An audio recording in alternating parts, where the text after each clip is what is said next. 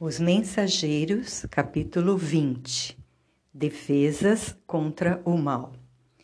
Descemos as escadarias e, em frente dos muros altos, pude observar a extensão das defesas do soberbo edifício.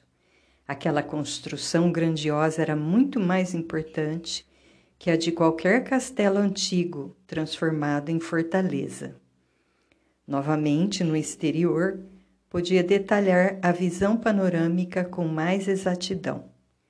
Reconheci agora que entráramos por um baluarte avançado, identificando a imponência da construção majestosa. Apresentavam-se-me as linhas gerais com nitidez. Impressionavam-me, sobretudo, as fortificações. Via a torre de mensagem, consagrada, por certo, ao serviço de resistência o baluarte agudo elevando-se acima dos fossos que deixavam transbordar a água corrente, a torre de vigia, esbelta e alterosa.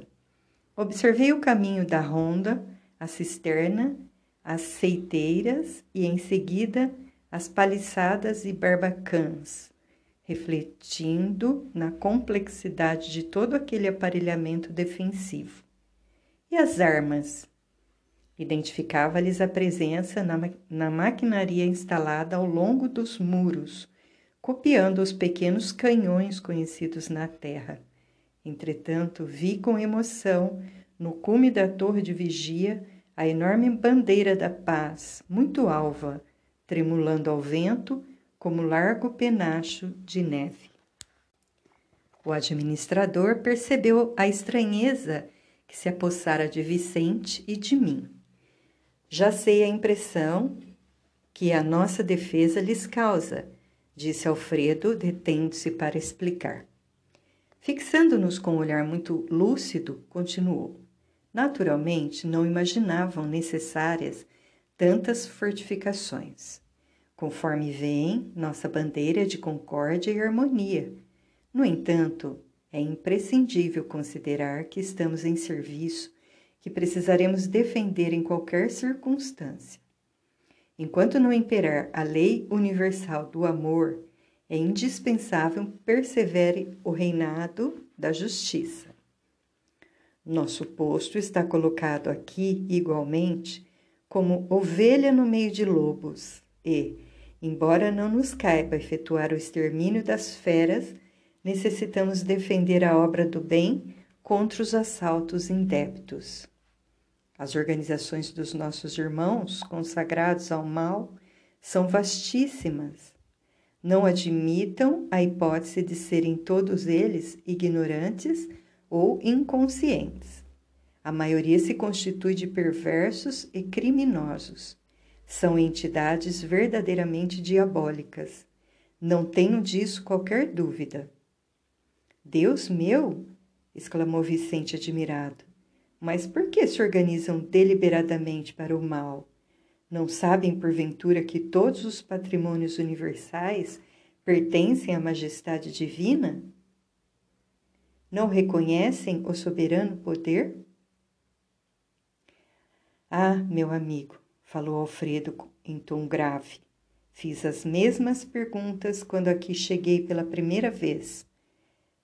As respostas que tive foram incisivas e concludentes.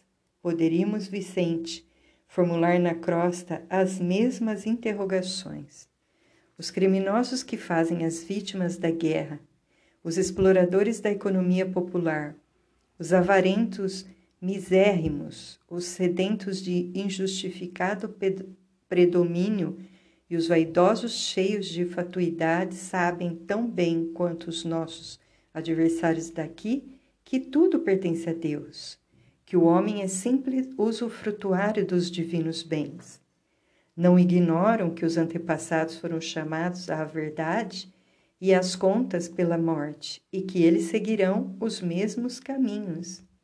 Entretanto, atormentam-se na crosta como verdadeiros loucos, amontoando possibilidades para a ruína e abusando das oportunidades mais santas. Aqui se verifica a mesma coisa. Querem dominar antes de se dominarem exigem antes de dar e entram em perene conflito com o espírito divino da lei. Estabelecido o duelo entre a fantasia deles e a verdade do Pai, resistem às corrigendas do Senhor e transformam-se esses desventurados em verdadeiros gênios da sombra, até que um dia se decidam a novos rumos. Intrigado com as profundas observações, perguntei: Mas como explicar as bases de semelhante atitude? Na Terra, compreendemos certos enganos, mas aqui. O generoso interlocutor não me deixou terminar e prosseguiu. Na crosta, nossos irmãos menos felizes lutam pela dominação econômica, pelas paixões desordenadas, pela hegemonia de falsos princípios. Nestas zonas imediatas à mente terrestre, temos tudo isso em identidade de condições. Entre as entidades perversas e ignorantes, há cooperativas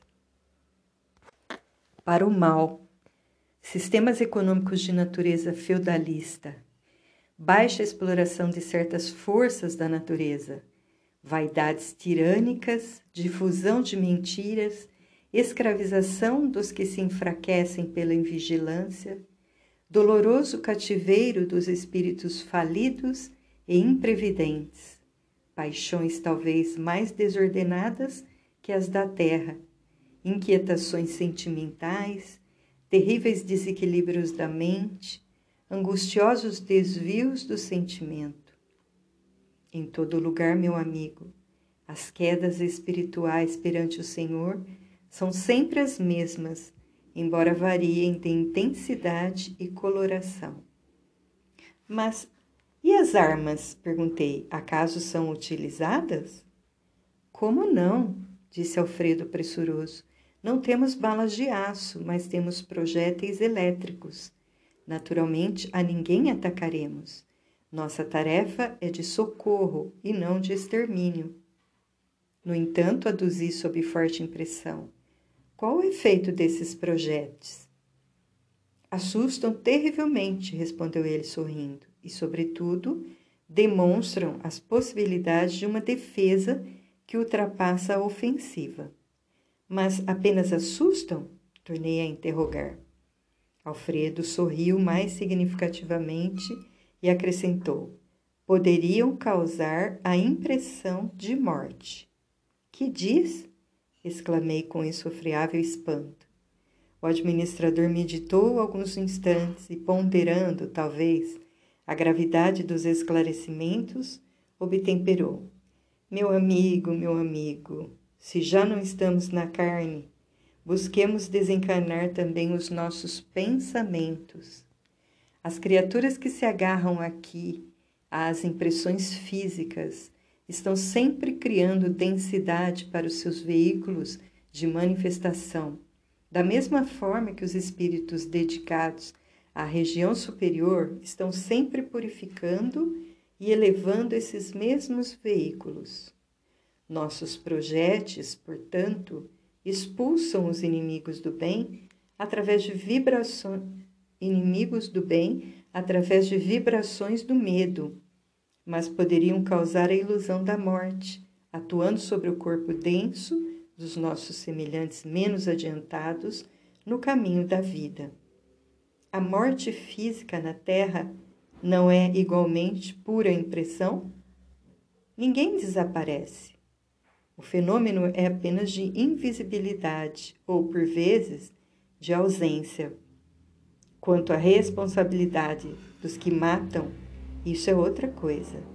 E além desta observação, que é da alçada da justiça divina, temos a considerar igualmente que nessa esfera o corpo denso modificado pode ressurgir todos os dias pela matéria mental destinada à produção dele enquanto que, para obter o corpo físico, almas há que trabalham, por vezes, durante séculos. Vicente e eu caláramos estupefatos. Alfredo sorriu serenamente e perguntou bem-humorado: Vocês conhecem a lenda hindu da serpente e do santo? Ante a nossa expressão negativa, o administrador continuou.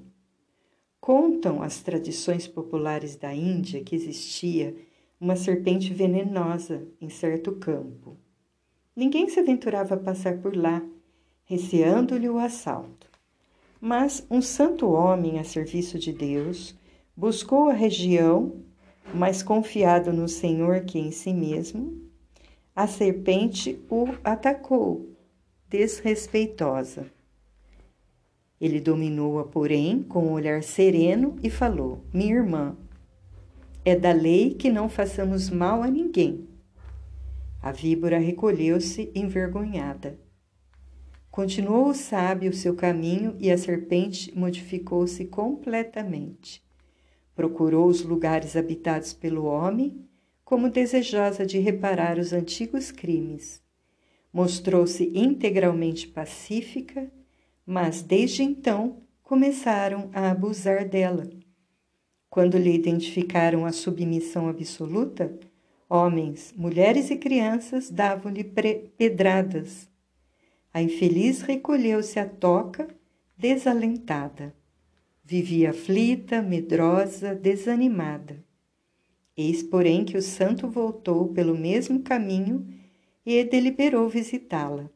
Espantou-se, observando tamanha ruína. A serpente contou-lhe então a história amargurada. Desejava ser boa, afável e carinhosa, mas as criaturas perseguiam-na e apedrejavam-na. O sábio pensou, pensou e respondeu após ouvi-la: Mas minha irmã, houve engano de tua parte.